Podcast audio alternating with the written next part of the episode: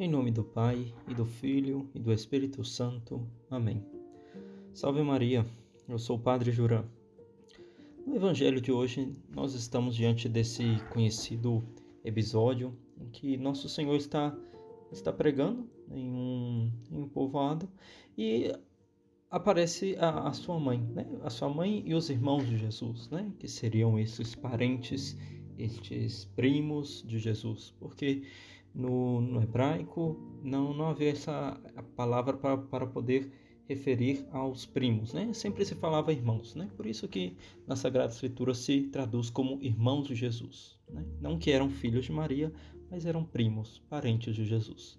Então eles se aproximam e como eles não podiam chegar, é, eles falaram é, desde fora, eles estavam pregando dentro de uma casa, e eles falam para Jesus: Tua mãe e teus irmãos estão aí fora e querem te ver.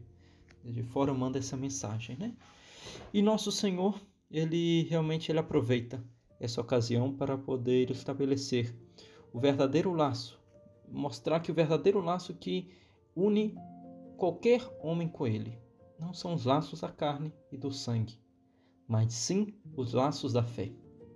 E aqui, quando Jesus fala, é apresentada como a acolhida da palavra divina e pôr em prática a palavra divina. Né? Nosso Senhor responde: Meus irmãos, minha mãe e meus irmãos são aqueles que ouvem a palavra de Deus e a põem em prática. Já não vai ser os laços de sangue, de carne, que vão unir nós a Cristo, mas vão ser aqueles que escutam e põem em prática. Né? Não somente escutar, mas colocar em prática, obrar como Jesus quer que obra. Mas a gente não pode pensar que de nenhum modo isso implica que Jesus ele estivesse como deixando a sua mãe de lado, eh, se desvinculando da sua mãe amada. Então, essa ideia não, não tem nenhum sentido, né? Principalmente no evangelista São Lucas, que é o que estamos lendo hoje, que ele começou o seu evangelho colocando precisamente a Maria como modelo supremo dessa relação com Deus. Nós vemos, por exemplo, no relato da anunciação do anjo. Né? Ela é a que acolhe a palavra de Deus com perfeita docilidade. E quem a encarna na sua própria vida. Não só recebendo o verbo, divi, o, o verbo divino no seu seio, mas também moldando o seu obrar cotidiano, tudo o que faz no dia a dia, segundo a vontade divina, da qual ela se declara para, para o anjo doulos, né? Quer dizer serva, escrava. Eis aqui a escrava do Senhor.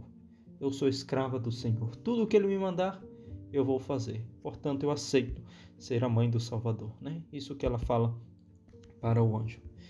Então não, não podemos pensar que, que nosso Senhor ele estava desprezando a sua mãe, como alguns podem pensar. Mas não é assim realmente é, Maria ela não só escuta essa palavra essa palavra divina senão que faz escrava dessa palavra. Se rende totalmente à guia da palavra de Deus.